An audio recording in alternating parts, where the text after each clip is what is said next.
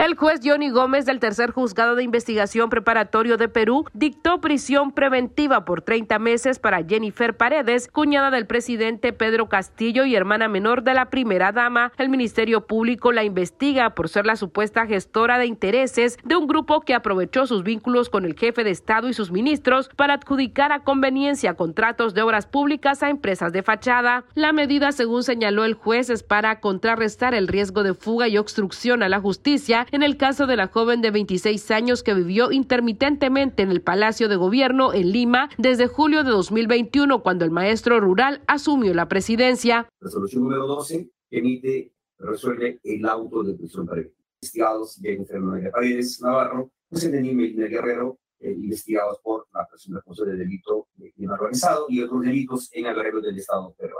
La cuñada del mandatario es investigada por presunto lavado de activos o blanqueo de capitales y por ser parte de la organización criminal que organizó licitaciones públicas fraudulentas, sostuvo el juez Gómez. La fiscalía acusó a Castillo y a varios de sus familiares, al actual ministro de Transporte, Jenier Alvarado, y a José Medina, alcalde del pueblo donde vivía el mandatario, de integrar un grupo criminal ha precisado que no trae consigo la inclusión de una medida punitiva, adelantamiento de pena o purgamiento de condena.